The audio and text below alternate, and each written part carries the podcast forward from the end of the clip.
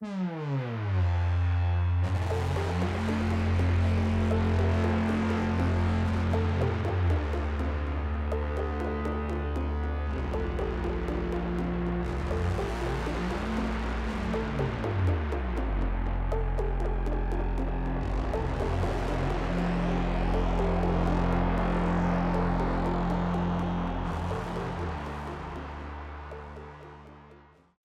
Bonjour à tous et bienvenue dans cette 28e émission des Bibliomaniacs. Nous sommes à Versailles chez Eva. Merci Eva de nous accueillir. Mais c'est avec grand plaisir.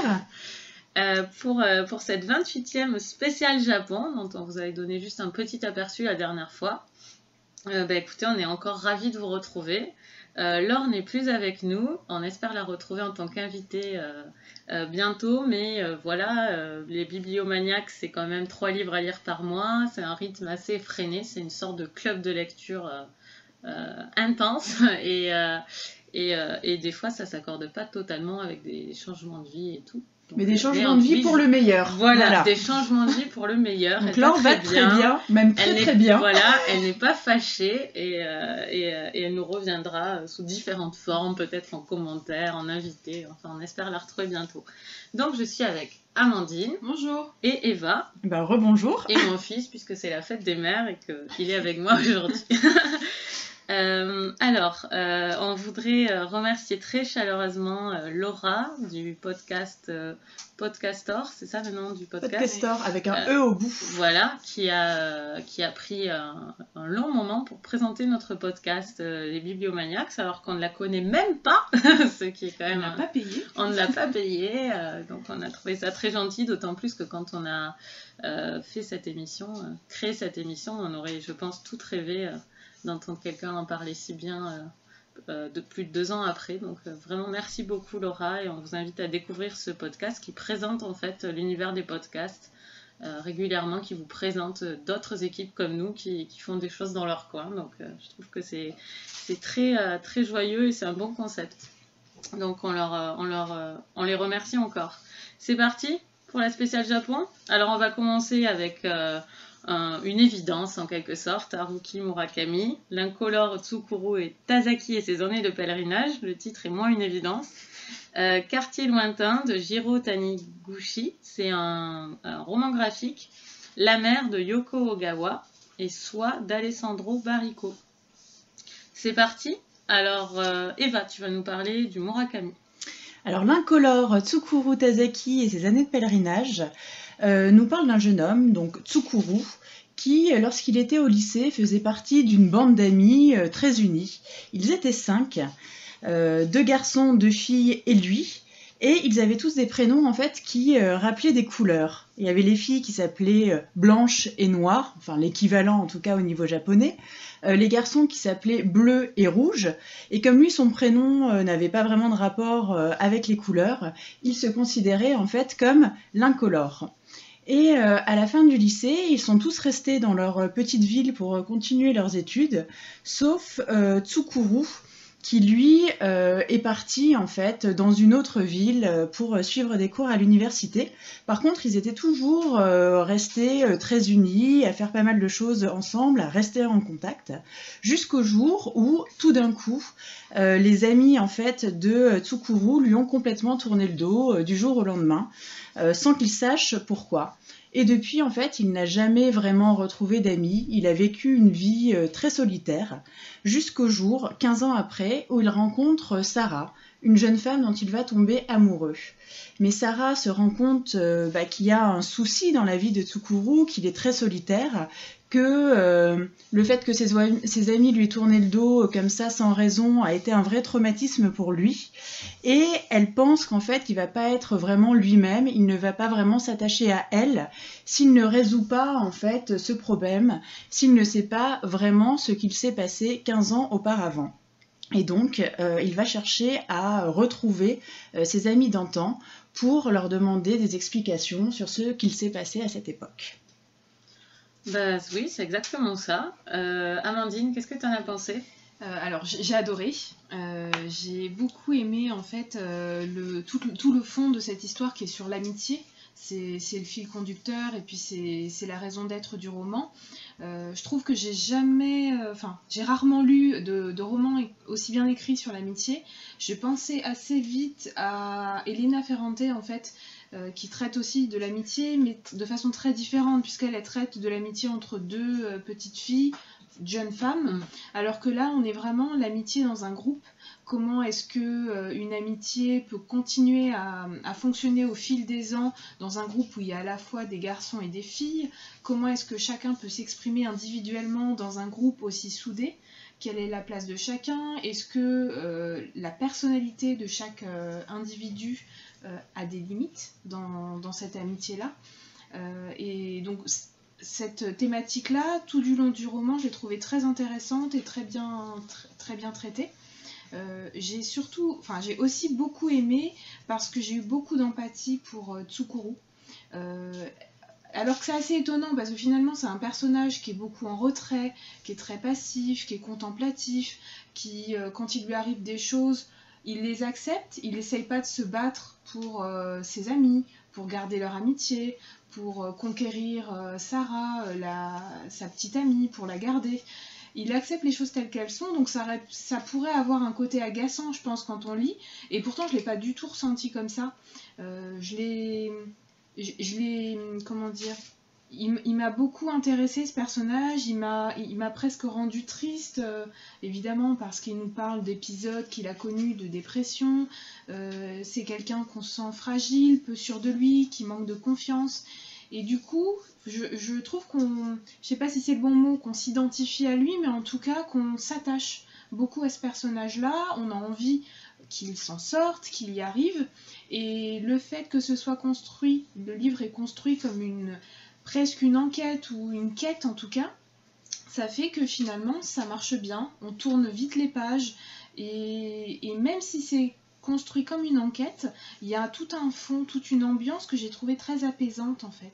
Comme une ambiance euh, peut-être pas zen, mais quelque chose, une certaine quiétude. Euh, j'ai l'impression que c'est un peu fil conducteur, peut-être qu'on aura dans l'émission, je je mmh, sais pas, mais c'est ce que j'ai retrouvé aussi dans d'autres, euh, dans les autres lectures qu'on a eues, et ça m'a beaucoup plu. Bah, je, suis, je suis assez d'accord avec toi. Je peux pas dire que j'ai tout adoré dans le livre. Il y a des choses qui m'ont un tout petit peu détaché du, euh, du roman, de certaines choses un peu euh, évidentes qu'il dit euh, de manière profonde, mais qui sont pour moi des choses qu'on a déjà lues, déjà pas renversantes, disons. mais c'est un livre que j'ai lu très vite, par gros morceaux. J'avais vraiment une curiosité de, dévorante de savoir ce qui, ce qui se passait. Puis ce secret, ce mystère quand même qui est très original.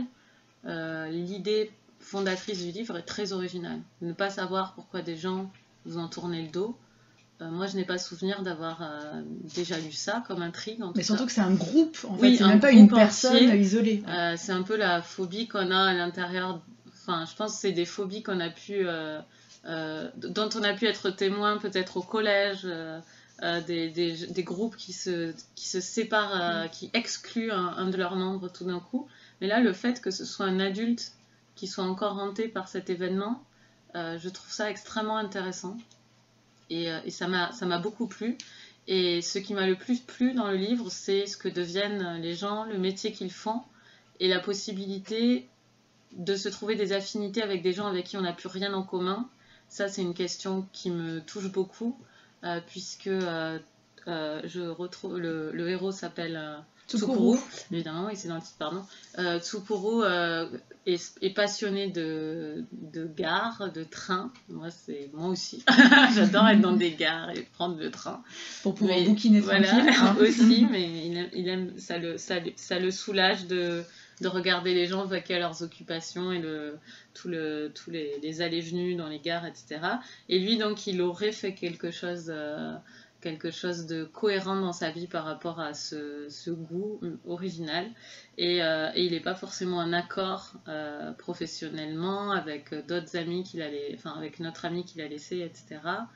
Et j'ai trouvé cette question très intéressante parce que entre eux, on apprend dans la seconde partie du livre ce que sont devenus les amis entre eux, leurs relations, comment elles ont évolué. C'est pas que par rapport à Tsukuru, ça fait pas une étoile il y a vraiment tout, tout, qui est relié, comme dans une rosace plutôt entre les personnages. Et j'ai trouvé ça vraiment intelligent dans la construction. Donc la seule réserve que j'ai sur ce livre, c'est vraiment le, voilà, le côté fausse phrase profonde par moment. Il y a des choses très pertinentes et profondes, mais des fois il pousse le, le bouchon, il un, pousse peu le loin. bouchon un peu loin à, voilà, à, nous, à, à nous dire des, des, choses que je trouve, euh, moi, pas un peu. Est-ce que tu l'as pas plus ressenti dans certains dialogues, ça? Si, avec. Sarah. Il y a beaucoup de dialogues d'ailleurs. Mm. Je m'attendais pas à ça. Il y a énormément de dialogues. C'est vrai. Et ouais. du coup, je me suis demandé, je l'ai ressenti ça aussi, mais je me suis demandé si finalement c'était pas culturel peut-être. Est-ce que euh, au Japon, on a Mm. plus tendance à dire des choses qui peuvent nous sembler euh, pas niaises, mais évidentes Mais en même temps, évidente. ça l'agace quand il va euh, en Finlande. Ouais. Euh, ça l'agace quand, quand les gens font, font ça. Mm, mm. Il dit à un moment, euh, euh, décidément, ici, les gens adorent dire des, Des poncifs ou des oui, voilà, des. Ouais, poncifs. et ça m'a fait rire parce que moi, quand j'ai lu ça, je me souviens, j'ai rigolé parce que c'est ce que je pensais de certains passages de son livre. C'est Murakami qui se moque de Mais je me lui-même. suis demandé, je me suis Mais- demandé, c'est parce que même si c'est inconscient, cette phrase était tellement ce que je pensais de certains. Encore une fois, vraiment, je ne vous dissuade Mm. pas du tout de lire ce livre, je le trouve très bon. Euh, mais voilà, il y a cette, ré- cette réserve-là. Et oui, j'ai vraiment pensé ça. Et il le, il le formule en parlant d'une autre, de notre pays. Donc j'ai trouvé ça, euh, enfin, j'ai trouvé ça amusant et assez ironique Mm. euh, de sa part. Voilà. Eva? Mais moi, c'est un livre euh, vraiment que j'ai adoré. C'était le tout premier Murakami en fait que je lisais, et je m'attendais pas du tout à ça. Euh, pour moi, Murakami, enfin l'idée que j'en avais, c'était euh, un roman un peu fantastique ou un peu loufoque. Et donc, effectivement, quand je me suis retrouvée plongée dans ce livre. Euh, qui parle quand même euh, de solitude, qui parle de dépression, donc c'est vraiment des thèmes qui sont, euh, qui sont graves. Et j'ai trouvé justement que Murakami en parlait de, vraiment de façon très fine, très juste, très sensible, qu'il arrivait très bien, bah, comme tu le disais, Amandine, un peu comme Elena Ferrante aussi, à vraiment décortiquer en fait le sentiment des gens, cette, cette impression de solitude en fait qu'on peut avoir quand on a connu une sorte d'osmose amicale totale. Parce que euh, ce qu'il a vécu au lycée et après pendant ses premières années euh, d'université, euh, Tsukuru Dazaki, enfin c'était une sorte de- vraiment de, de club des cinq idyllique. Mm. euh, ils s'aimaient tous. Il y avait vraiment cette relation égale et équitable entre chaque membre. Enfin, c'est vraiment le, le genre d'amitié de groupe dont tout le monde, euh, dont tout le monde rêve. Et de voir que voilà, on peut connaître ce bonheur, euh, ce bonheur ultime en pensant qu'il va durer toute la vie et tout d'un le coup, voir le robinet se referme Mm. brutalement, on ne sait pas pourquoi. Et j'ai vraiment trouvé que Murakami arrivait vraiment à mettre des mots relativement simples en fait sur tous ces sentiments, euh, tous ces sentiments en fait euh, très euh, complexes. Et c'est un roman qui est euh, qui est triste, mais en même temps j'ai trouvé que c'était vraiment euh, une, tri- une tristesse euh, pudique. Il prend pas, euh, c'est pas une Oui, écriture gros sabot où il va dire ah le pauvre Tsukuru, il est triste. Comme tu disais, oui Amandine, enfin c'est un personnage où on peut se dire non mais attends, enfin remue-toi. Pourquoi par exemple il n'est jamais allé demander des comptes il y a 15 ans à ses amis. Mais le lecteur a une voix et ça c'est intéressant puisque à travers euh, son, amoureuse qui lui demande euh, d'aller voir ses amis, euh, cette, anomalie du personnage est réglée narrativement par Mm, le fait que cette, euh, cette femme le lui dit à notre place. Nous Oui, on aimerait le lui dire Exactement. et on est Mais- satisfait en tant que lecteur que quelqu'un le lui Elle, dise. Et donc on la trouve formidable. Voilà, et elle c'est vraiment c'est vraiment la, la voix de, de la raison un peu quelque part. agaçante aussi. Elle est trop parfaite, non? Ah, mais il est pas. amoureux, Moi, elle il est m'agace. amoureux. Mais- On le voit à travers aussi un peu le, le prisme euh, du personnage qui tout d'un coup trouve enfin quelqu'un qui s'intéresse à lui. Et quelque part dans sa relation qu'il a avec Sarah, c'est un peu un écho de la relation euh, amicale qu'il pouvait avoir à l'époque. Enfin quelqu'un qui le voit vraiment en tant qu'humain, qui lui donne une place dans la société, qui lui donne du temps, de l'attention. Et c'est vraiment ce que Murakami nous dit quelque part, c'est euh, l'importance en fait de l'amitié dans la vie de quelqu'un et même au-delà de ça, l'importance de l'amour et vraiment d'avoir quelqu'un voilà qui nous accorde ce temps, cette attention, cette écoute, comme ça peut vraiment faire revivre quelqu'un, Mm. le lui redonner le sens de la vie. En fait, euh, Tsukuru c'est quelqu'un qui a été endormi. C'est comme s'il y avait eu un un coup de baguette magique et que ce jeune étudiant plein de vie, plein d'énergie, il avait reçu une sorte de sortilège qu'il avait endormi pendant 15 ans, qu'il avait mis dans une soupape. Parce qu'on a vraiment l'impression. Alors, il est actif, hein, il fait plein de choses, etc. Mais on a l'impression vraiment qu'il vit dans une bulle, qu'il est, bah, c'est la dépression quelque part, qu'il est complètement coupé, voilà, de ses sentiments, des interactions avec les autres. Et tout d'un coup, cette femme arrive et elle perce la bulle mm. et elle lui redonne sa place d'être humain, euh, qui peut ressentir des choses et qui a euh, cette énergie en fait pour aller chercher les réponses, euh, faire, enfin vraiment se questionner, etc. Et j'ai trouvé que c'était vraiment un livre, donc non seulement qui était passionnant par rapport aux termes qu'il traitait, par rapport aussi à sa richesse psychologique. Il y a le suspense aussi, effectivement, avec une sorte d'enquête policière, euh, entre guillemets, mais aussi que c'était vraiment un livre qui était euh, très bien, en fait, organisé et euh, équilibré entre vraiment le, côté suspense et le côté introspection, puisqu'on nous parle de quelqu'un qui est très solitaire, la dépression et l'espoir, puisque va vraiment revivre, et puis tout cet équilibre entre flashback et temps présent. Et euh, pour moi, c'est vraiment euh, un roman qui arrive à euh, tout contrebalancer, à vraiment être équilibré, et que j'ai trouvé à la fois beau et passionnant. Enfin, moi, ça a été un, vrai coup de cœur. Voilà. Juste pour dire, donc moi j'en avais déjà lu, j'avais un peu décroché avec la trilogie, je n'ai pas essayé. 1984, oui, ça me semblait énorme. 1984, j'avais pas, j'avais pas essayé. Et j'avais plutôt lu ceux du début sur les conseils d'un ami, Spoutnik, bah, moi, j'ai euh, acheté la semaine dernière Kafka sur le oui, rivage. La Kafka sur le rivage qui est très bon aussi. plus connu. C'est le plus, ouais, le plus reconnu. C'est son meilleur, oui. Mm, ouais. il est encore meilleur que celui-là, c'est possible. moi, je trouve qu'il est meilleur que celui-là, ouais. Oui, euh, Kafka, sur, le rivage est meilleur que celui-là. Ah, super. Bon voilà, vous avez de quoi rattraper Murakami si vous ne connaissiez pas ou si vous n'aviez pas encore euh, tenté. Donc on espère que vous allez aimer euh, ce livre comme nous. On va passer à, pour ma part, un, coup de cœur absolu. Euh, Quartier lointain de Jiro Taniguchi et c'est Amandine ça, qui, nous l'a fait enfin, qui me l'a fait découvrir, même si Eva connaissait je crois. Amandine, dis-nous de quoi cela retourne. Alors, Nakahara a 48 ans, c'est un homme d'affaires qui vit à Tokyo avec sa femme et ses deux enfants. Un jour, il se rend à Kyoto, euh, il me semble de, mémoire, pour un déplacement professionnel. Il se trompe de train et euh, il arrive jusqu'à son village d'enfance qui s'appelle Kurayushi. Euh, comme euh, il doit patienter le temps de remonter dans un train pour retourner à sa bonne destination, il décide d'aller se promener dans le village. Euh, et donc là, il se remémore son enfance. Il va jusqu'au cimetière où est enterrée sa mère. Il est fatigué, il s'endort et il se réveille dans sa propre, dans sa propre peau quand il avait 14 ans. Ben alors c'est comme dans Camille Redouble. c'est exactement, c'est exactement le film auquel j'ai pensé. Évidemment. Euh, bah, Eva, qu'est-ce que tu en as pensé alors.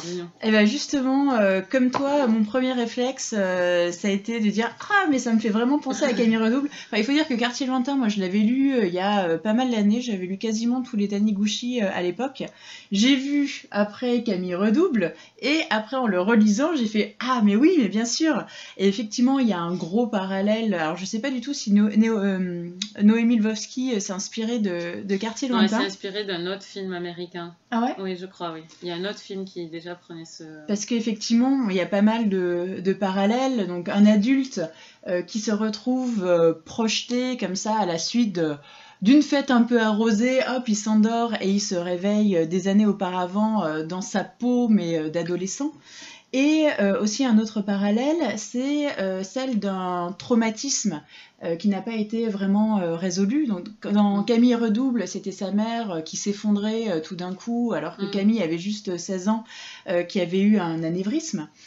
Et euh, dans Quartier lointain, euh, c'est un traumatisme lié à la disparition euh, soudaine du père. Quand je dis disparition, c'est pas que le père est mort, mm. c'est que le père. Comment les évaporer. Exactement. Le père, un jour, est parti à une réunion d'association et il n'est jamais revenu. On ne sait pas pourquoi il est parti, on ne sait pas où il est allé, il n'a jamais donné de nouvelles et la mère, en fait, du héros est, est, morte, est morte de chagrin.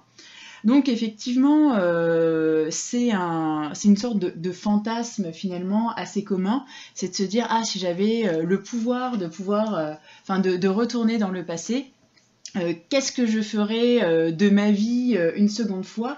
Et est-ce que j'arriverais à empêcher ou à résoudre des problèmes que j'ai pu mm. avoir à l'époque et qui ont vraiment impacté euh, toute ma vie et euh, celle de mon entourage. Donc déjà, effectivement, le sujet est passionnant et j'ai trouvé vraiment que Taniguchi euh, le traitait de façon à la fois subtile, profonde et, vraiment plaisante. Il faut dire que déjà, rien qu'au niveau graphique, au niveau pictural, euh, il a un dessin qui, que moi j'adore, qui est un dessin d'inspiration, on va dire, euh, japonaise. On retrouve quand mm. même le, trait du manga, mais avec euh, avec quand même un dessin qui est très inspiré euh, des dessins européens. Mm. Il est euh, à mi-chemin entre effectivement le, dessin belge et euh, le manga japonais, donc c'est vraiment hyper agréable, enfin visuellement parlant.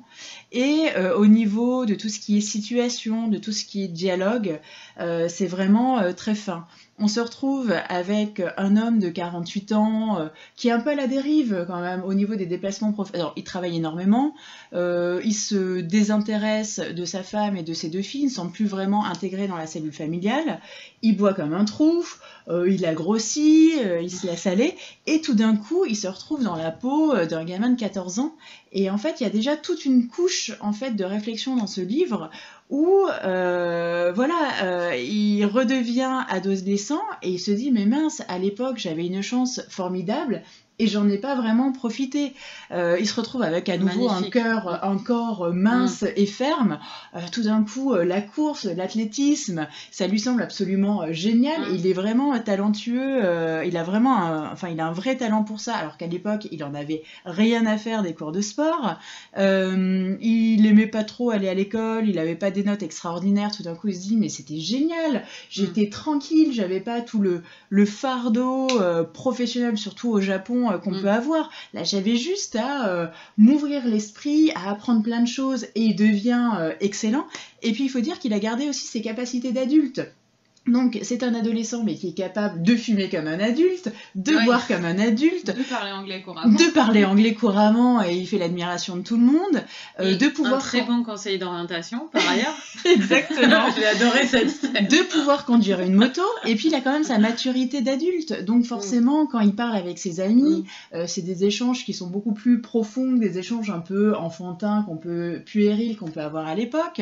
Il est au courant de plein de choses qui vont se passer donc forcément tout ce qu'il dit. Il y a une, mm. sorte, de, une sorte de sagesse ancestrale. La plus jolie fille euh, du lycée euh, lui tombe dans les bras. Enfin, c'est une vie vraiment idyllique qu'il a. Et en même temps, comme dans euh, Camille Redouble, il se dit que voilà, il faut vraiment qu'il profite, et ça c'est hyper émouvant, mm. qu'il profite de sa vie familiale. Quand on a 14 ans, les parents veulent s'en débarrasser. Euh, quand on a 34 ans de plus et qu'il y a un parent qui a disparu et que l'autre est mort, on se dit mais mince, il faut vraiment profiter euh, du temps avec les mm. parents et s'intéresser à eux. Et il va découvrir en fait plein de choses sur euh, son histoire familiale, sur l'histoire du couple de ses parents dont il avait, pour lequel il avait absolument aucun intérêt à l'époque, il n'avait même pas idée de vraiment plein de choses. Et euh, surtout, bah, il va essayer de faire euh, tout ce qui euh, lui est possible pour empêcher la disparition de son père, mais finalement, est-ce que même en venant dans le passé, même avec des capacités supplémentaires, même avec une maturité supplémentaire, est-ce qu'on peut vraiment empêcher en fait le déroulement naturel des choses? J'ai trouvé que sur toutes les couches en fait très riche euh, de, ce, euh, de ce roman graphique. Euh, Taniguchi était vraiment excellent. Euh, moi, c'est un, c'est pourtant c'est un pavé, il fait quasiment 400 pages, qui est beaucoup pour un roman graphique, mais euh, j'ai vraiment, je me suis vraiment attachée euh, au personnage. Il, est vraiment touchant. On ressent vraiment de mm. l'empathie pour, de l'empathie pour lui en tant qu'adolescent, mais aussi en tant qu'adulte, qui se rend compte dans la peau d'un adolescent mm. qu'en fait, il est en train de rater sa vie. Mm. Donc en fait, l'adulte apporte la maturité à l'adolescent, qui apporte une fraîcheur et une capacité de réflexion à l'adulte qu'il est. Donc cette boucle est vraiment super intéressante intéressante. Euh, moi, j'aurais juste un petit bémol, c'est sur les causes de la disparition du père. Ouais. J'ai trouvé que c'était un petit peu light euh, et, que et clairement, ni dans le discours, ni dans le contexte, euh, il y avait matière à disparaître comme ça. Moi, je m'attendais. peut-être que c'est peut-être que c'est fait exprès. Le mystère reste entier, en- enfin quasiment entier en fait. C'est un élément de, de réponse, mais on se dit pas que c'est vraiment qu'il a vraiment réussi à percer ce mystère. Donc, est-ce qu'il n'y a pas autre chose Ouais, derrière voilà. qu'on ne sait pas Je me suis ouais. demandé, moi, vu que je comprenais pas et je Mm. j'arrivais pas à y croire à cette raison-là, est-ce que c'est pas quelque chose encore de culturel du coup qui nous échappe? Est-ce que c'est quelque chose qui arrive régulièrement au Japon? Alors, Ça, ça bah, arrive partout. Hein, les les, évaporés, disparitions, ouais. bah, on a lu déjà un livre là-dessus sur les gens qui Mm, mm, disparaissent mm, mm. comme ça. euh. Mais souvent, il y avait, mais souvent, il y avait des, des vraies raisons. Ouais, ouais. C'était effectivement des gens qui étaient euh, en plein trouble professionnel ou personnel. Ouais. ou qui devaient échapper à des yakuza. Et là, en Mais fait, là- j'ai- trouvé que c'était un petit peu faiblard. Et donc, je me suis dit, soit effectivement, il a pas assez bétonné son truc, soit ça peut être effectivement, comme tu le dis, Amandine culturelle, ou soit c'est que même euh, armé de pouvoirs futuristes et d'une maturité nouvelle, euh, est-ce qu'on peut vraiment comprendre quelque chose qu'une personne veut nous cacher, en fait? Oui, c'est ça. Je pense que en fait l'explication n'est pas tant là où ça prend le plus de temps dans le livre que dans une phrase que lui dit sa mère, qui est qu'elle s'y attendait. Hum, hum, hum, Je pense que ça, c'est l'explication. Enfin, à mon avis, pour moi, c'est on ne sait pas vraiment, mais il portait ça en lui. Et euh, à un moment, ça, allait arriver. Et finalement, ça, ce qui lui arrive, c'est juste un, un événement qui va déclencher cette fatalité qu'il portait en lui. En lui, enfin, moi, je l'ai interprété comme ça. Donc, le mystère reste. Et cet événement n'explique pas euh, pourquoi il part. Mais à mon avis, euh, ça, ça se tient sous cette forme-là. Parce qu'il avait une, une sorte de mélancolie euh, inévitable de Mm, par mm, mm. euh, la jeunesse de leur couple, etc. Et le fait qu'elle le connaisse si bien et qu'elle se dise ça quand ça arrive, c'est très, c'est très très beau et c'est très émouvant comme, Mais comme quelque- passage. Il y a quelque chose de vraiment philosophique Ah oui, en oui. fait dans ce roman sur vraiment voilà cette histoire, euh, ce côté mystère euh, jamais vraiment résolu, mais aussi euh, vraiment nous dire euh, on est on est toujours insatisfait en fait, on est toujours insatisfait de notre vie euh, présente, on aimerait toujours que ça soit euh, que ça se passe mieux, que ça se passe différemment. Et surtout on n'a pas forcément conscience que ce qu'on a là maintenant au quotidien qui nous paraît évident, qui nous paraît banal, bah, en fait, d'ici quelques années, ça n'existera plus ou ça existera euh, différemment. Enfin, ça nous parle aussi beaucoup de la mélancolie. Ah oui, et, oui, euh. Alors, je vais pas dire carpe diem parce Ouais. que euh, il y a un côté cliché, mais quelque part c'est ça. C'est il faut Mm. vraiment se satisfaire de ce qu'on a et voilà aller vraiment en profondeur, essayer vraiment de développer euh, des liens qui peuvent nous Mm. sembler, qui peuvent nous sembler vraiment évidents. Et j'ai adoré l'épilogue. J'ai trouvé qu'il y avait un clin d'œil dans, dans l'épilogue qui était vraiment la boucle bouclée. Enfin, j'ai trouvé ça vraiment très beau de la part de, de Taniguchi. Donc voilà, non seulement c'est beau au niveau graphique, c'est pertinent, c'est profond au niveau du texte. Et je pense que c'est vraiment le genre de roman graphique qui plaira à des gens qui s'intéressent pas au Japon qui s'intéressent Mm. pas au manga, qui iraient pas euh, vraiment euh, facilement en fait vers de la bande dessinée. C'est vraiment quelque Ah oui, chose, c'est un thème universel et euh, très accessible en fait, qui peut, pla- qui peut Mm. plaire vraiment au, au plus grand nombre. Alors, euh, je sais pas grand chose à ajouter parce que c'était très exhaustif. Et je pense que Eva a convaincu tout le monde je pense- là. Ah, je suis tellement enthousiaste Euh, là. Juste euh, dire, euh, pour citer Marion Cotillard, que je pense que euh, Jiro Taniguchi est une belle personne. parce que euh, vraiment, ce livre. Coralie, tu me fais peur. non, mais vraiment, euh, je, je ne sais pas. Ce, je me suis dit tout le long que quand même ce, ce type était euh, extrêmement euh, touchant. Les questions qu'il pose sont euh, d'une pureté euh, vraiment euh, émouvante. Toutes les scènes en famille au début du livre m'ont ému aux larmes, très clairement. Enfin, quand il se rend compte de ce qui va disparaître et surtout son bonheur de retrouver sa mère vivante, sa sœur et la cellule familiale de son enfance Mm. heureuse à ce moment-là et, et d'une, euh, c'est d'une beauté vraiment euh, magnifique. Et euh, moi, ce que je trouve intéressant, c'est qu'effectivement, c'est hyper accessible et c'est un lien parfait avec euh, de la littérature plus classique, telle qu'on, qu'on en discute souvent, euh, plus souvent ici. Et, et, et, ça nous rend le Japon très, très. alors là, vraiment, on est en plein dans le, dans, le, dans le quotidien japonais. Je trouve que c'est très agréable. On les voit manger. on les voit manger, on les voit dormir sur des futons, on voit comment ça se passe à l'école. c'est vraiment intéressant d'avoir du graphisme quand on découvre quelque chose de notre pays ça apporte vraiment quelque chose d'avoir euh, d'avoir tout ça, je trouve, dans ce livre par rapport à un roman où il n'y aurait pas d'image, où on s'imaginerait, on aurait... Là, on sait que voilà, c'est comme ça là-bas. Et, et pourtant, c'est différent, mais à la fois hyper proche. Ah oui, c'est très très proche, mm. même leurs euh, leur préoccupations, même leur, euh, leur, leur hobby d'ado, mm. c'est leur, leur façon de dire euh, tu dérangeras pas, hein, tu vas chez lui, il est un peu tard, euh, tu dérangeras pas. Moi, ma mère me disait toujours ça. J'avais l'impression que je pouvais, que j'allais arriver avec des tambours chez les gens. Et tu as bien remercié. Et voilà, est-ce que tu as bien remercié? Enfin, ces choses de politesse qui sont assez euh, universelles.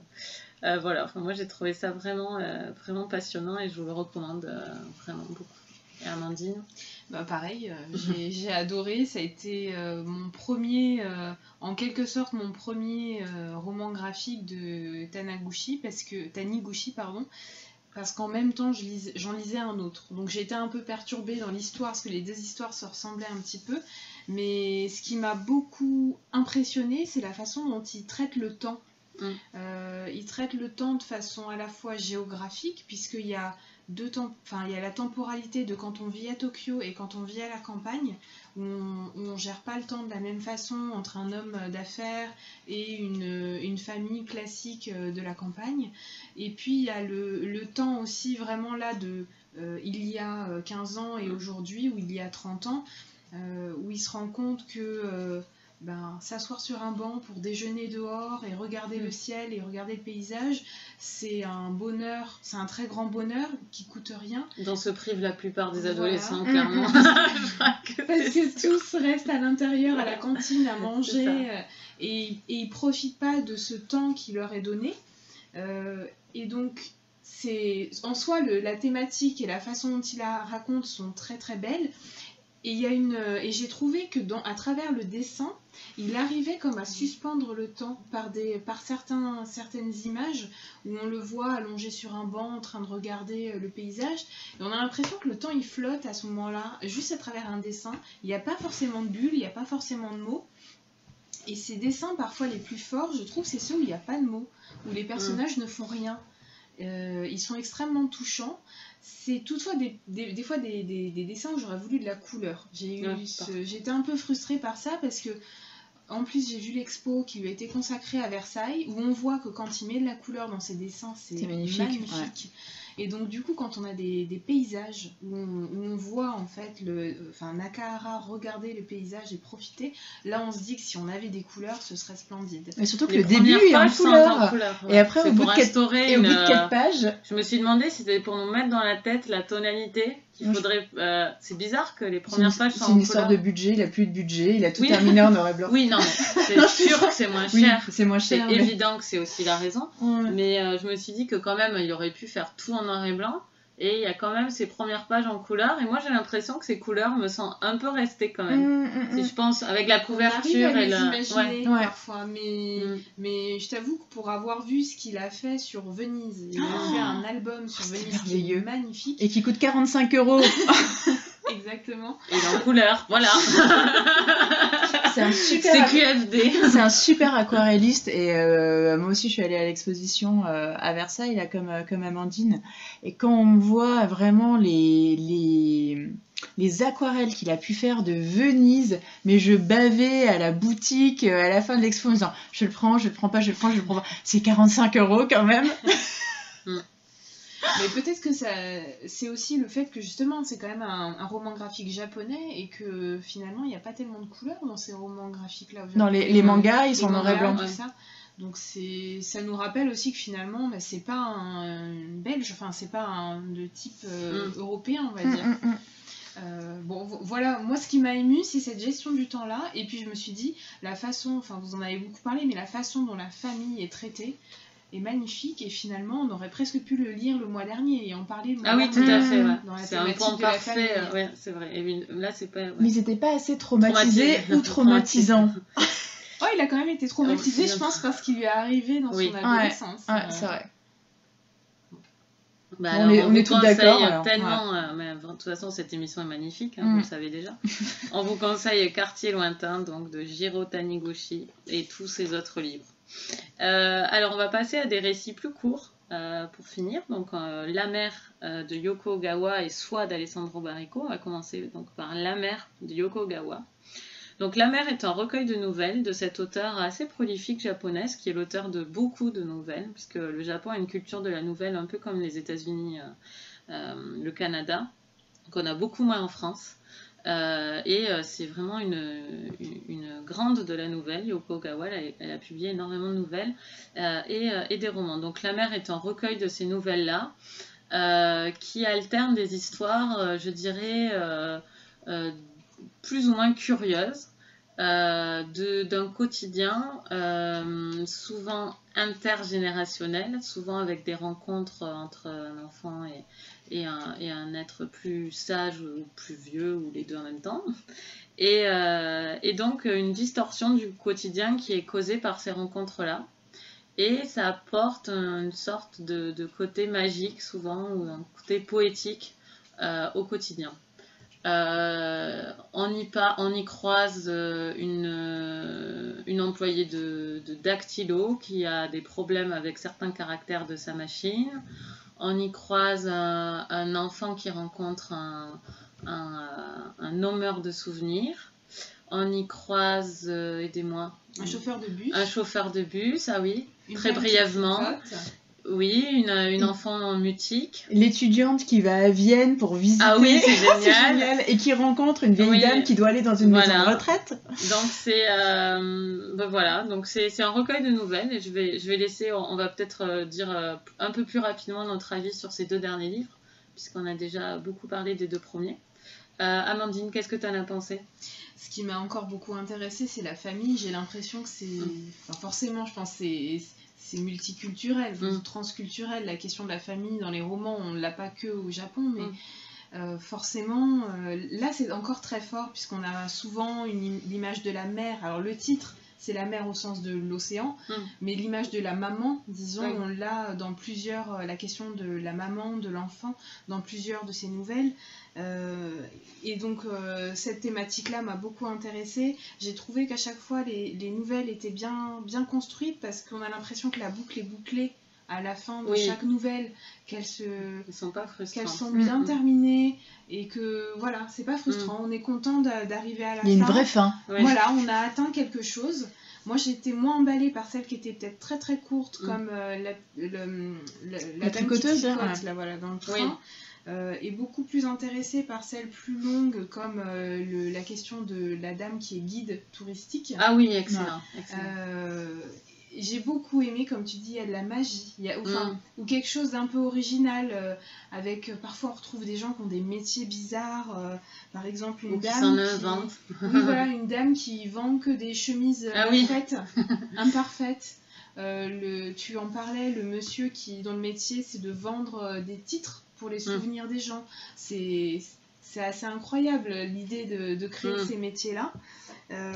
Et puis, euh, bon, et puis sinon, ce que j'ai aimé, c'est que chaque nouvelle avait euh, sa propre émotion entre guillemets. Elle nous transmettait du suspense Mm. pour une ou de la frustration pour une autre, euh, mais dans le bon sens du Mm. terme, hein, du rêve. Et donc chacune avait quelque chose à nous donner et à nous faire ressentir. Bah, je suis tout à fait d'accord. J'ai beaucoup aimé, beaucoup aimé ce recueil. Je suis pas une grosse lectrice de nouvelles. Je lis souvent des nouvelles d'auteurs dont j'ai lu toutes les, tous les romans. Il y a peu le choix. Euh, mais euh, c'est vrai que je ne vais pas naturellement vers la nouvelle. Et là, j'ai acheté déjà deux autres livres de nouvelles de Ogawa. Mm. Et, euh, et je, je vous recommande vraiment ce livre qui est, qui est très serein. C'est un livre s- dégage une vraie sérénité, une vraie sagesse, une vraie simplicité en même temps. Il n'est pas donneur de leçons du tout. C'est vraiment très délicat. euh, C'est tissé. C'est un livre qui est, qui est tissé. euh, on voit qu'il y a énormément de travail euh, pour, faire une économie de mots qui servent, qui servent ce- ce- cette impression. Et vraiment, c'est un livre qui est très agréable à lire et, et je, vraiment, je vous le recommande. Eva bah, moi, pareil que toi, euh, Coralie, je suis pas une grande lectrice de, de nouvelles. Comme tu disais, quand je lis un recueil de nouvelles, c'est euh, vraiment que euh, je connais déjà l'auteur, en fait, pour des romans. Mais je vais pas directement me dire ah bah tiens un recueil de Mm. nouvelles je vais le lire. Non c'est toujours par rapport à l'auteur. Et euh, là donc c'était la première fois que je rencontrais cette, euh, cet auteur. J'ai lu aucun euh, aucun de ses romans. Et pour je pense la première fois de ma vie parce que c'est un, un thème un peu récurrent quand je lis des, des recueils de nouvelles je me plains toujours qu'il y en a qui m'enthousiasment Mm. et d'autres à laquelle auxquelles je reste complètement hermétique. Et pour la sans doute la première fois de ma longue vie littéraire euh, j'ai lu un recueil de nouvelles où euh, toutes les nouvelles m'avaient plu. Vraiment toutes. Bon, effectivement, il y en a toujours qui plaisent un tout petit peu moins. euh, comme tu Mm. disais, Amandine, celle avec la dame qui tricote, je l'ai trouvée assez courte, mais bon, je l'ai pris un peu comme un interlude, quelque Mm. part. Mais toutes ont quelque chose qui m'ont plu. Alors, en commun, il y a effectivement euh, cette écriture qui est très belle, euh, qui est à la fois euh, très sobre, mais en même temps avec un contenu qui est très riche. Il y a cette atmosphère particulière, il y a des émotions, et effectivement, il y a une sorte de sérénité, il y a une vraie bienveillance en fait euh, dans ces rencontres. Toujours cette rencontre entre une personne en fait plus âgée et une personne plus jeune. Elles ont leurs différences, elles sont pas forcément euh, au début très compatibles, mais il y a toujours quelque chose en fait de positif qui va naître de, euh, de ce rapprochement. Et moi, il y en a, il y a surtout une nouvelle en fait qui m'a beaucoup plu, c'est celle qui se passe dans le bureau de, de dactylographie japonaise dit Butterfly. Ce serait. Il y a, enfin, j'ai trouvé que c'était vraiment extrêmement euh, original en fait cette sensualité qu'il peut y avoir dans Mm. les caractères japonais. Et Ouais, c'est pas magnifique. du tout enfin c'est pas euh, pornographique Oui, c'est même pas vraiment érotique mais j'ai trouvé qu'il y avait une charge qu'il y avait une charge sensuelle qui pouvait exister en fait euh, qui pouvait exister dans les histoires. Donc là j'ai dit sensuelle. Joseph non, non, non, aucun a réagi. Mon fils, mon fils est en train de regarder Aladdin et chante Prince Ali et a réagi à un moment euh, assez étrange de Assez- cette émission. Effectivement, Mais il a un il a casque. dit ah oui. Il a un casque, donc il n'y a aucune chance que ce soit lié. Mais euh, voilà, enfin, toutes ces nouvelles, en fait, elles sont à la fois euh, vraiment euh, sobres, elles sont sobres mais riches, il y a de l'émotion et il y a de l'humour aussi, notamment euh, dans la nouvelle qui se passe à Vienne, j'ai trouvé qu'il y avait un humour Oui, oui. noir qui m'a vraiment, vraiment plu. En fait, quand j'ai commencé le recueil, j'avais vraiment peur que ce soit un peu des sortes de tranches de vie, que ce soit un petit peu onirique, enfin, je sais pas, c'était un petit peu mon, mon a priori, en fait, sur des nouvelles japonaises que ce soit quelque chose d'un peu d'un petit peu flottant, qui est pas un vrai début et une vraie fin. Et en fait, ce que j'ai adoré, c'est qu'elles sont vraiment toutes très bien construites et il y a à chaque fois une chute à la fin. Il y a une vraie chute, une vraie euh, boucle bouclée et euh, ça, ça m'a vraiment énormément plu dans toutes ces nouvelles. Donc voilà, franchement, euh, je m'attendais pas du tout à aimer autant euh, ce recueil de, nouvelles japonaises, mais l'auteur m'a vraiment énormément plu. J'ai adoré sa plume, j'ai adoré son originalité en fait dans les sujets, le traitement qu'elle en faisait. Donc bah, j'espère lire des romans cette fois-ci. Mm, oui. Et que euh, dans un roman, quelque chose de beaucoup plus euh, long, de beaucoup plus, euh, de que- beaucoup plus développé, bah, il y a toujours en fait cette, cette flamme, cette délicatesse qu'elle peut avoir dans les nouvelles. Il paraît qu'elle y est, donc euh, j'espère. Moi aussi, je vais la lire, c'est sûr. Donc c'était La mère de Yoko Gawa. Et on va passer à un roman qui n'est pas japonais, de Alessandro Barrico, qui s'appelle Soi, mais qui est lié au Japon, pour faire voilà, une petite sortie d'émission. euh, on, on part un peu du Japon.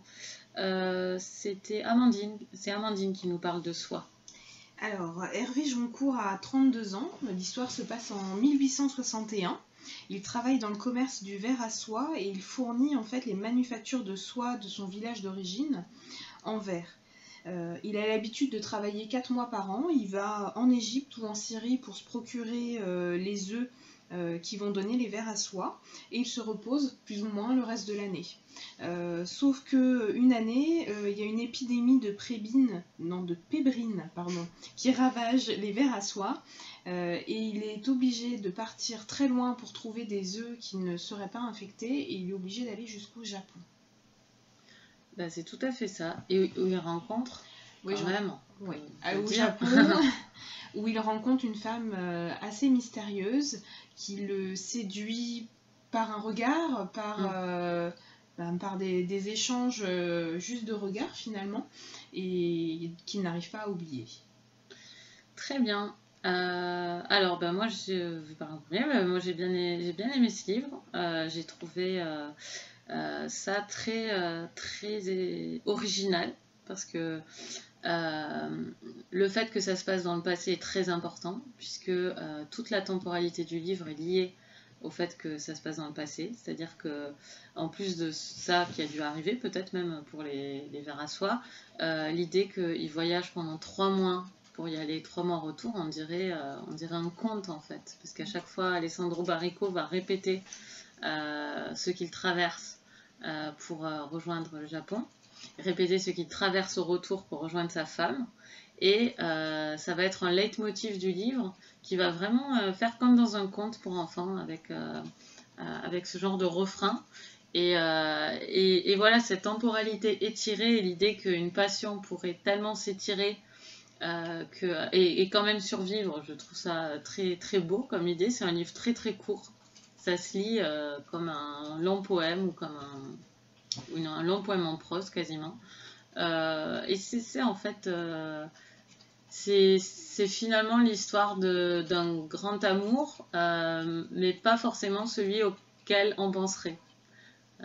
c'est intéressant, c'est-à-dire qu'il nous dirige vers une intrigue, et puis finalement, quand, moi quand j'ai refermé le livre, je me suis dit que ça parlait d'autre chose.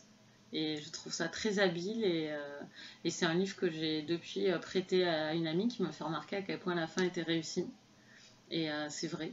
C'est, je trouve que la fin, la, ouais, la fin mm. est très réussie parce que on, on s'y attendait pas. Et, enfin, moi je ne m'y attendais pas et, sur, et mais quand même elle est crédible.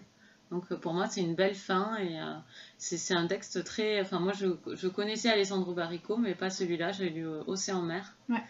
Et, euh, je crois que Soi, c'est le plus connu quand même. Euh, D'accord. Bah, en tout cas, il m'a beaucoup plu et, euh, et, vraiment, quelle belle affiche pour conclure pour moi.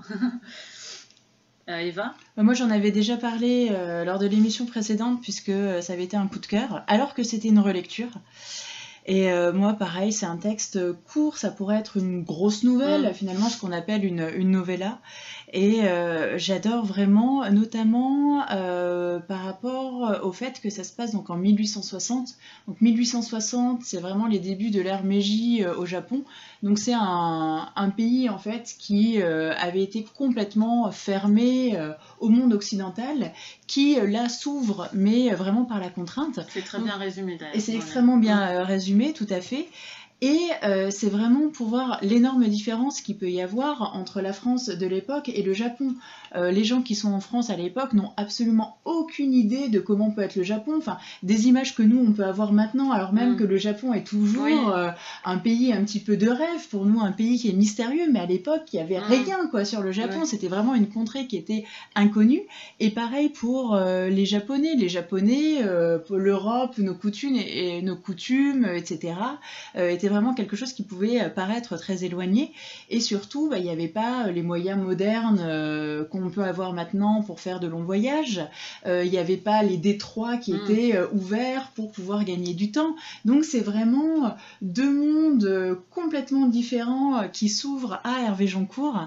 Et moi, ce qui m'a beaucoup plu dans cette histoire, c'est que donc le, le, héros, le personnage principal, Hervé Joncourt, c'est quelqu'un qui a une personnalité qui est très contrastée il est à la fois euh, contemplatif, mm. euh, c'est quelqu'un finalement d'un peu euh, plan-plan, avec qui, à qui on n'associe pas forcément cette grande histoire d'amour sensuelle, ce côté sophistiqué, ce côté raffiné, et à la fois ce côté aventureux où, voilà, pour pouvoir sauver le commerce de sa région, il est prêt à faire des milliers de kilomètres et à partir vraiment à l'autre bout du monde sans savoir s'il va arriver à destination, sans savoir de ce qu'il va pouvoir trouver là-bas, puisqu'il n'y a pas de moyen de communication, sans savoir s'il va pouvoir revenir euh, bah, dans, son, dans sa maison, auprès de sa femme, auprès de ses amis. Donc j'ai vraiment aimé que voilà, ça repose sur ce personnage finalement qui n'a pas forcément l'étoffe ni les épaules pour être un grand héros. Et j'ai trouvé que l'écriture euh, d'Alessandro Barrico était vraiment magnifique. Il en Mm. fait pas trop, c'est vraiment ciselé, c'est vraiment euh, équilibré euh, pour nous décrire à la fois la France, à la fois le Japon. Il a bien sa place dans une émission sur la... de littérature japonaise, Mais je oui, trouve. Parce mais que oui. déjà dans Océan mer, je me disais qu'il y avait des parentés, enfin que j'avais une... une impression de, de comme ça qui me faisait penser au... au- à l'écriture de, moi, le de- fait japonais. le fait qu'il soit italien, Mm, j'arrive pas, ouais. j'arrive pas à l'intégrer. Mm. Pour moi, c'est, euh, j'ai vraiment l'impression, que c'est soit un écrivain japonais mais qui connaît très bien la France, soit un Mm. écrivain français mais qui connaît très bien le Japon. Mais qu'est-ce qu'il vient faire cet Italien au milieu de, au milieu de tout ça? Mais voilà, enfin l'histoire, l'histoire est vraiment euh, très belle. Il y a une sensualité et une finesse euh, dans ce dans ce livre qui est euh, qui est vraiment magnifique. Euh, quand il décrit la jeune femme, donc qui est l'objet du désir euh, d'Hervé Joncourt, son kimono, Mm. les gestes, les rituels et toute cette métaphore en fait euh, autour des oiseaux, j'ai Mm. trouvé ça mais absolument euh, magnifique et je me dis c'est vraiment partir euh, enfin je sais pas c'est vraiment partir d'une idée qui est hyper originale enfin Mm. c'est bon les histoires d'amour exotiques oui ça existe mais je sais pas je trouve qu'il a vraiment trouvé un filon un peu inexploité et que il traite vraiment extrêmement bien ce thème enfin moi c'est c'est une très belle histoire d'amour c'est un très beau contexte historique. Enfin, tout est vraiment réuni pour que on passe un, un très beau moment avec ce, avec ce roman. Et je trouve qu'il est vraiment marquant. Enfin, moi, Oui, je l'avais, oui. euh, avant de le relire, je l'avais pas lu depuis des années. Je ne me souvenais pas euh, exactement de tout, mais je me souvenais quand même de la chute, Mm. parce que la chute est vraiment marquante. Mm. Je me souvenais des histoires d'amour, parce qu'il n'y en a pas qu'une dans ce roman, il y en a deux. Et surtout, je me souvenais de cette, de cette atmosphère, de cette sensualité, et vraiment que l'écriture était, était belle était vraiment porteuse dans ce roman. Voilà, pour moi, c'est vraiment un classique de la littérature contemporaine. Ça se lit vraiment vite, on prend pas de risque en le lisant, Non, donc allez-y, allez-y. allez-y, allez-y. Amandine. Moi aussi, j'ai été charmée. Euh, et, et je suis d'accord avec toi quand tu dis on dirait pas que- on, on dirait que c'est un japonais finalement qui a écrit ce, ce roman là c'est aussi l'impression que j'ai. Et c'est parce que je retrouve ce que j'ai retrouvé dans les autres romans dont on a parlé c'est la question du temps. Comment il comment Mm. il arrive à étirer le temps? Il, euh, Hervé Joncourt il voit très peu euh, cette, cette femme mystérieuse. C'est des moments qui a priori sont pas très longs mais il les étire dans. Il, il en fait des pages, plusieurs pages, alors que les moments où il part au Japon, où il traverse la Russie, qui sont des Mm. moments vraiment normalement très longs, ils sont résumés en une, deux pages dans le roman. Et c'est la façon dont il arrive à étirer le temps et à le raccourcir, je trouve. Ça fait très japonais, euh, cette façon d'arriver à suspendre le temps. Euh, on a l'impression que, que tout, tout est au ralenti parfois. Et c'est ce que j'ai retrouvé euh, dans euh, dans d'autres romans, un peu de Tsukuru, mais surtout Quartier lointain. Mm. Euh, bon, bah, j'ai été, euh, bon, j'ai été charmée comme vous, je l'ai trouvé très beau, euh, très poétique. J'ai trouvé que c'était un, un vrai conteur, ce que ce côté euh, conte pour enfants m'a beaucoup plu. Puis un côté aérien et enveloppant Ah oui, aussi, qu'on retrouve beaucoup aussi dans les, dans les romans japonais. ouais. Elle est belle cette affiche. Oh là là, mais qu'elle est belle, mais qu'elle est belle Euh, Alors, on va passer au coup de cœur. Euh, je vais commencer parce que ça va être court, parce que je vais vous annoncer un... que mon coup de cœur sera à l'affiche de notre émission de septembre. Euh, mais elles le savent déjà, hein, je ne suis pas une, une dictatrice, elles ont déjà dit euh, d'accord. Euh, donc c'est Les Maraudeurs de Tom Cooper qui sera présent au Festival America de Vincennes. Euh, en quelques mots, euh, ça se passe euh, à la nouvelle, enfin en, en- Nouvelle-Orléans. ça se passe vers la Nouvelle-Orléans En Louisiane. en Louisiane, Louisiane. excusez-moi, euh, dans une ville inventée et très bien nommée à mon avis qui s'appelle Jeannette. Il me semble que cette ville pourrait totalement exister. Et donc c'est l'histoire euh, de différents personnages suite à une marée euh, noire, euh, dont un pêcheur de crevettes, euh, deux jumeaux euh, dealers, euh, enfin qui font pousser de, la marijuana dans le bayou. Qu'est-ce qu'on a d'autre? On a un, homme, un, peu un loser qui cherche un trésor, etc., etc. Un ado traumatisé par la mort de sa mère à Katrina. Et c'est très très bien fichu, très très bien fichu. Ça change pas la vie. Mais c'est un très bon moment de lecture, très agréable et très, très fun en fait intéressant. Ça va pas vous changer la vie, mais je vous le recommande vraiment. C'est un très très bon moment de lecture et ça se lit super facilement. Il y a plein de dialogues hyper bien sentis, ça fait mouche à toutes les pages. on rigole, on est ému, on a enfin, c'est très intelligent et accessible en même temps. Euh, en même temps drôle et en même temps émouvant. Enfin, ça, ça, va chercher dans tous les sens, enfin, de tous les côtés, et ça le fait très bien. Donc voilà, je vous le recommande. Euh, les Maraudeurs, c'est chez Albin Michel. Amandine, ton coup de cœur c'est encore un coup de cœur japonais. Ah. c'est encore le Japon, parce que forcément, le fait de m'être lancée avec vous dans la thématique du Japon fait que j'ai lu euh, plein d'autres choses euh, sur le Japon. Et puis tu y vas bientôt aussi. Et puis voilà, je prépare un voyage. Euh, mon coup de cœur, c'est pour Le journal de mon père, qui est un autre roman graphique de Jiro Taniguchi. qui ressemble beaucoup à celui qu'on a lu, Quartier lointain. Il y ressemble beaucoup parce qu'en fait, c'est l'histoire d'un homme euh, qui, euh, qui, vit à Tokyo, euh, qui travaille à Tokyo, il vit avec sa femme et il apprend que son père est décédé. Ça faisait 15 ans en fait qu'il n'était pas revenu pardon, à Totori, son village d'enfance, pour voir son père. Et là, il est obligé, là, forcément, d'y retourner pour les funérailles et pour l'enterrement. Et le fait d'y retourner fait qu'il est amené à discuter avec ses oncles et tantes et à essayer de comprendre euh, l'histoire de sa famille et pourquoi euh, sa mère les a abandonnés dans l'enfance. Donc on retrouve un peu les mêmes thématiques, le retour euh, dans le passé, mais alors là, pas sous la forme de la magie comme on l'a vu, mm. mais un certain retour dans le passé, une question de la famille, une question du temps. Euh, la nostalgie. Euh, et puis, euh, et puis j'ai finalement ressenti des, un peu les mêmes émotions qu'en lisant Quartier lointain, mais en, décuplé. Finalement, j'ai trouvé bon pour les, pour les bonnes, les mêmes raisons, mais beaucoup, enfin, beaucoup plus fort en termes d'émotions ressenties et bien meilleur. D'accord. prochaine lecture Ouais, tout à fait. Et moi, mon coup de cœur, c'est euh, Tout ce qu'on ne s'est jamais dit de Céleste NG. Alors, je sais pas trop comment ça se prononce, Ng ou NG, je ne sais pas. Euh, en fait, c'est publié aux éditions Sonatine. Euh, donc je pensais que c'était un polar, mais en fait euh, pas du tout. C'est un roman psychologique, c'est un roman aussi familial. Et il aurait pu avoir sa place dans notre spéciale famille, famille traumatisée famille traumatisante. moi j'adore de toute façon tout ce qui est euh, un peu roman, roman familial. Et ça commence comme un polar quand même. c'est en 1977, une adolescente de 16 ans, Lydia, ne descend pas prendre son petit déjeuner comme tous les matins. Euh, ses parents vont voir dans sa chambre, ils s'aperçoivent que le lit n'a pas été défait, qu'elle a disparu, et quelques jours plus tard, elle est retrouvée euh, morte noyée euh, dans un lac voisin.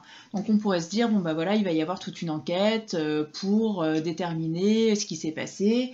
Est-ce que c'est un suicide? Est-ce que c'est un accident? Est-ce que c'est un assassinat? Mais en fait, non, le roman prend une tournure bien différente et va en fait nous raconter avec des flashbacks toute l'histoire de la famille. Il faut savoir que c'est pas une famille euh, comme les autres. C'est une famille qui est métissée, ce qui était euh, assez rare en fait à l'époque euh, aux États-Unis.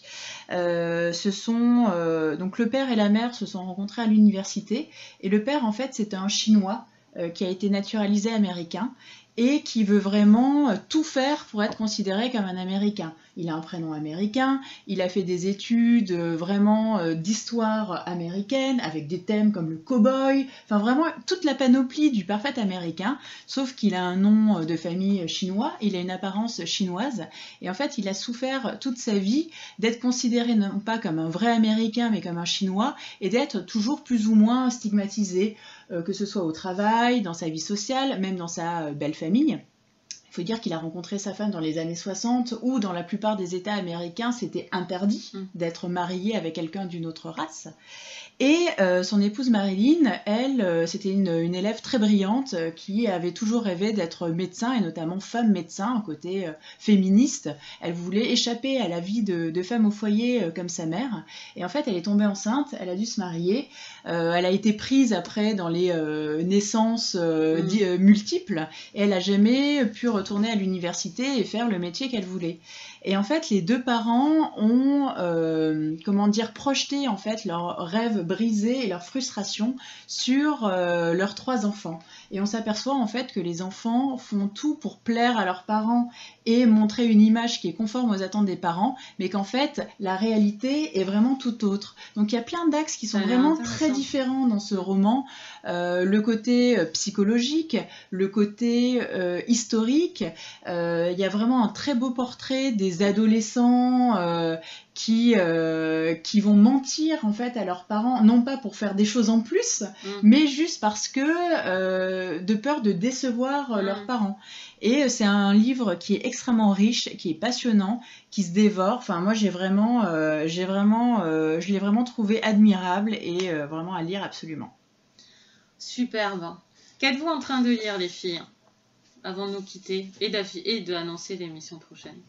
Amandine. Mais justement, moi je suis en train de lire En cas de forte chaleur de Maggie euh, O'Farrell. D'accord, bah, moi aussi je lis euh, un livre pour l'émission suivante, L'histoire de l'amour. Oh, un de mes livres préférés euh, De Krauss. De Nicole Krauss. Nicole, Krauss. Et la femme de Jonathan Safran Foer. Et oui, pour le côté people. N'est-ce pas? Et moi, je lis, dans le cadre du prix du meilleur roman des lecteurs Point, je mm. lis un roman uruguayen qui s'appelle Scipion de euh, Pablo Casacuberta. D'accord. Parce que j'ai encore 6 livres à lire d'ici le 15 juin, donc en ce moment, j'y vais. 6 livres à lire d'ici le 15 juin, donc tout va bien. J'ai un, peu... pris mon temps, on va dire, et là, euh, c'est un peu pour qui sonne le glas. D'accord. Ah là là, vous savez pas à qui vous confiez vos livres à quand même. Alors, euh, la annonce l'émission prochaine. Euh, nous allons rendre visite à une de nos plus grandes auditrices, non la plus grande de nos auditrices. Roulement tambour. Euh, euh, donc Anne, qui habite à Grandville. On va prendre le train et on va aller enregistrer avec elle notre émission de juillet, une spéciale poche pour les vacances, comme on fait à peu près tous les ans maintenant, ça devient rituel. Mm. Euh, donc nous parlerons de l'histoire de l'amour de Nicole Krauss, En cas de forte chaleur donc de Maggie O'Farrell, Rue de Kim Thuy, c'est un livre canadien, et Joseph de Marie-Hélène Lafont. Euh, donc, et j'ai l'honneur de vous dire que j'ai trouvé ces quatre livres à la bibliothèque le même jour, ce qui est quand même l'équivalent de gagner au loto pour une bibliomaniacs. Euh, je dois dire, j'étais extrêmement contente. Euh, voilà, et eh ben c'était une superbe affiche et on espère que la prochaine sera tout aussi euh, qualitative. Et on vous souhaite d'excellentes lectures japonaises grâce à nous, on espère. Et sinon, si vous lisez autre chose ou quoi que ce soit d'autre et que vous voulez partager avec nous, surtout n'hésitez pas à nous joindre via Facebook ou via notre site. À bientôt. Salut. À bientôt. Au revoir.